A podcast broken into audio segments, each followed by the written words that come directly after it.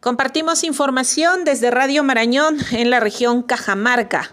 Una buena noticia ha llenado de alegría a la población de la provincia fronteriza de San Ignacio.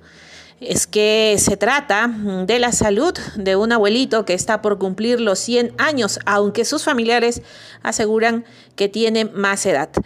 Estamos hablando del señor Presentación Guamán Guayama, quien ha hecho gala de fortaleza y buen ánimo, armas que le permitieron vencer al COVID-19 y ahora se prepara para celebrar en unos pocos meses, por lo menos oficialmente, 99 años en la provincia fronteriza de San Ignacio, provincia que colinda con el vecino país del Ecuador.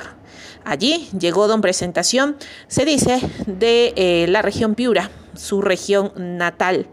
Dedicado la mayor parte de su vida al cultivo de café y otros productos agrícolas, el aguerrido agricultor era controlado por el personal de salud de la red de salud de San Ignacio al formar parte del grupo vulnerable. No obstante, hace tres semanas dio positivo a la prueba rápida a la que fue sometido por presentar síntomas como fiebre y dolor de cabeza, pero su salud no llegó a complicarse.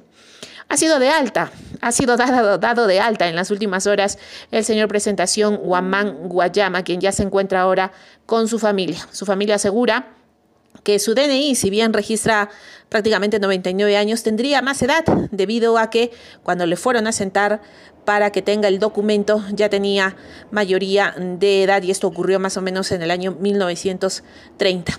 La buena noticia es que así como el señor presentación, varias personas se vienen recuperando del COVID-19 en esta parte norte de la región Cajamarca. Desde Radio Marañón, para la Coordinadora Nacional de Comunicaciones, informó María Luisa Álvarez.